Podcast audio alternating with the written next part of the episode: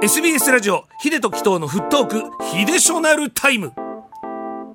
さあ、えー、毎回私がねちょっとまあなんか自由に話させていただいているコーナーでございます。ヒデショナルタイムでございますけど、はい、今回はあの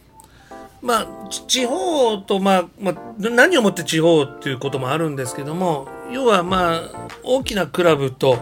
まあ、あとは J1 経験しているチームとそうじゃないチームのちょっとお話でございますけどまずあの皆さんもご存知だと思うんですけどあの私もまあ友達なんですが那須大輔君がですね、はい、1週間だけ岩手で、まあ、J リーグのプレーヤーとして復帰した話題が出てたと思うんですけどこれ結構賛否ありまして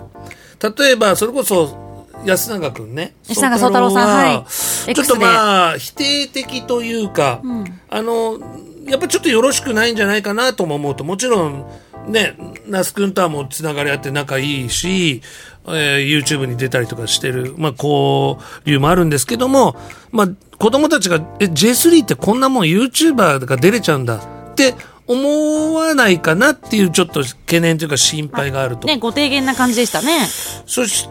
て、まあ、いろんな方の意見の中で、ちょっと僕、あの、まあ、秋田監督も知ってるんですはい、まあ、秋田監督だったからこそ、まあね、監督経験もあって今は社長やってるんですけども、うん、まあ、これ話題作りなんだよっていうもちろんね自分のチームだからそういう言い方してました。まあもちろんそうでしょう。でここでねあの 地元のサポーターはどう思ってるのかなと思いまして、うん、僕の大学の後輩で、えー、盛岡商業で、まあ優勝経験もしている子なんですけども、そいつにね、ちょっと連絡したんです。まあ名前言ってもいいんですけども、うん、あの、その彼がね、あの、どうだったって聞いたら、実際盛り上がりの効果すごかったんだって。うん、で、あの、戦う姿勢、それを背中で見せてくれてたし、あの、サポーターに非常に伝わるものがあったと。で観客数1400人と伸び悩む実情をどう捉えて地域の関心を高めていくのかが僕は課題だと思っておりますと。えー、でメンツは J3 の中でもトップクラスなのでそこで出るっていうことはまあ言ったら那須君のやっぱりまだまだプレイヤーとしてのポテンシャルがあったから、それは問題ないんじゃないかっていうまあやっぱサポーターの意見はこうだったんです。で僕ねまさにその通りかなってちょっと思ったのがやっぱりチームメイトとそのサポーターがどう思うかなと、うん、一番大事な。ここで不満が出たらアウトでしょ、うん、でもまあチームメイトの方にはちょっと僕ちょっとお聞きできなかったんですけども、まあ、サポーターの代表ではないんですけども一、人はこう言ってましたね。それもサッカー経験者がそう言っているので僕は正しいのかなと思いましたし、要はそこで、まあ、秋田さんの、まあ、発言ですけどもやっぱりスタジアムにこう行きたいと思わせることとかえー、スタジアムがどんなところなんだろうって興味を持たせることが絶対大事なので、うん、まあ、今回、まあ、賛否あるにせよ、まあ、こういったことが今後もあるんじゃないかなと思ってます。うん、あのー、一つ懸念なのが、え例えば昔、あのー、まあ、陸上のボルト選手が、まああのーまあ、サッカーチームに入ったことがあったんですけど、ま、ね、まあ、足が速いというはい、まあ、活躍はできなかったんですけど話題作りになった、うんうん、えー、マイケル・ジョーダン選手はバスケの、ね、神様ですけども、えー、オフシーズンは、まあ、野球、まあ、メジャーリーグではないんですけども下部組織でプレーをした、うん、でそのチームにはもうお客さんもあと全米のこう、うん、メディアが取り上げたでこういうこともあったと。だけども、まあ、試合に、まあ、本気でやってる人たちがどう思うかってことで賛否分かれてるとは思うんですけども、まあ、那須君のプレーは、まあ、9大点だったらしいですね。ちゃんとまあゴールに絡むような、まあ、バックヘッドそこで PK を仲間が捉えて、まあ、同点に追いつくっていうシーンを、まあ、絡めたとか作れたっていう評価もあったので、まあ、まあ、チームがそしてサポーターが認めるんだったらいいのかなと思うんですけどもこれただただ人気者を呼ぶようになったらダメなんですよ。アイドルをね試合に出さすとかサッカー経験がない韓流スターを呼ぶとかこれはちょっと違うけども、やっぱ経験者だからある程度ギリギリ大丈夫だったパターンなのかなと思います。まあどうしても初めてやるチーム初めてやることっていうのは賛否分かれるものですからね。ねただこれが今の、えー、まあ静岡のサッカーチームに必要かって言ったら僕は当てはまってないと思うので、うんうん、これはまあ言ったらまあ秋田さんのねまあうまさというか、うん。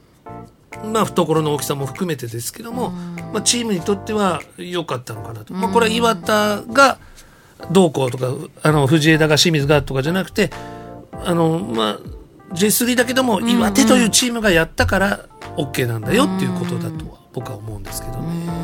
どどう思います？いや私も最初あの、まあ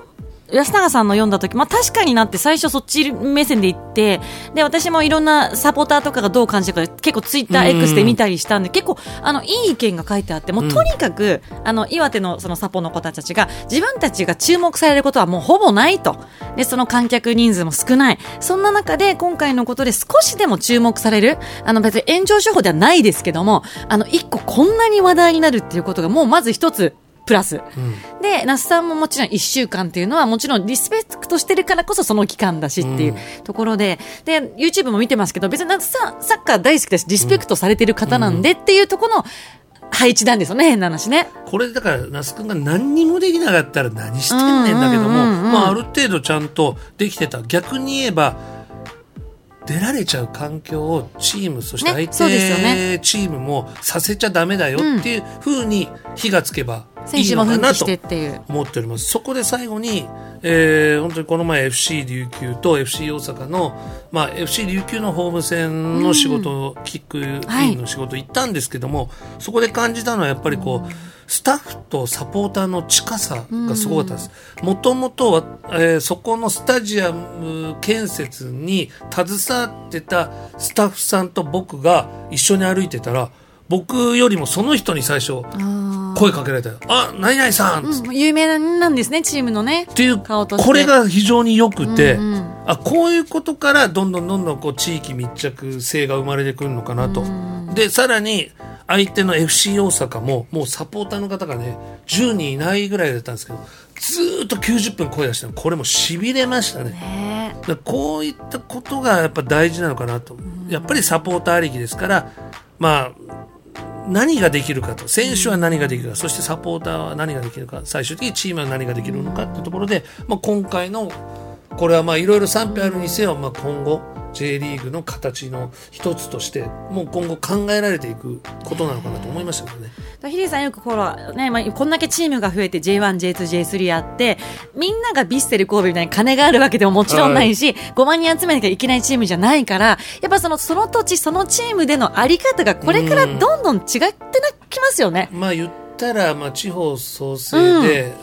ね、ふるさと納税っていうのが非常に分かりやすくて、うんうん。まあなんかこういろいろその地域が特性を生かした形でチーム作りをしていくっていうのも、まあ一つ認めていかないと、うん。まあ難しくなってくるわけですからね共存